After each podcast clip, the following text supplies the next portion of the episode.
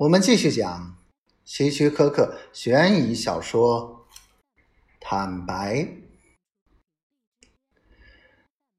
巴利太太下葬后的一个早晨，巴利独自一人坐在客厅里，满脸不悦的望着挂在对面的油画，那是他太太的画像。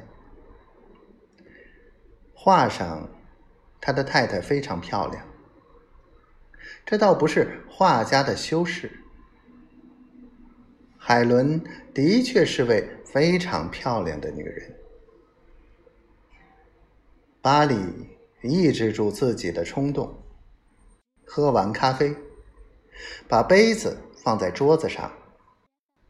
就在这时，电话铃响了。打电话的是米勒警官。没有，先生，没有什么新的发现。米勒警官告诉巴里：“我们走投无路了。坦白的说，我想我们破不了你太太这案子，除非凶手自首招供。”巴里。抿了一下薄薄的嘴唇，说：“我很忙，警官。我准备今天离开这栋房子，暂时搬到城中的俱乐部去住。所以，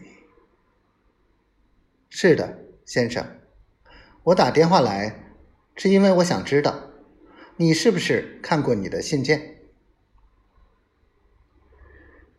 巴里眨眨眼睛，扭头瞥了一眼门边桌上那堆信件和明信片。自从上星期海伦去世后，他翻阅过两次那堆信件，看看有没有生意上的重要函件被忽略。其他的，他懒得拆。他知道。那些差不多都是安慰他的信件。他说：“这有什么关系吗？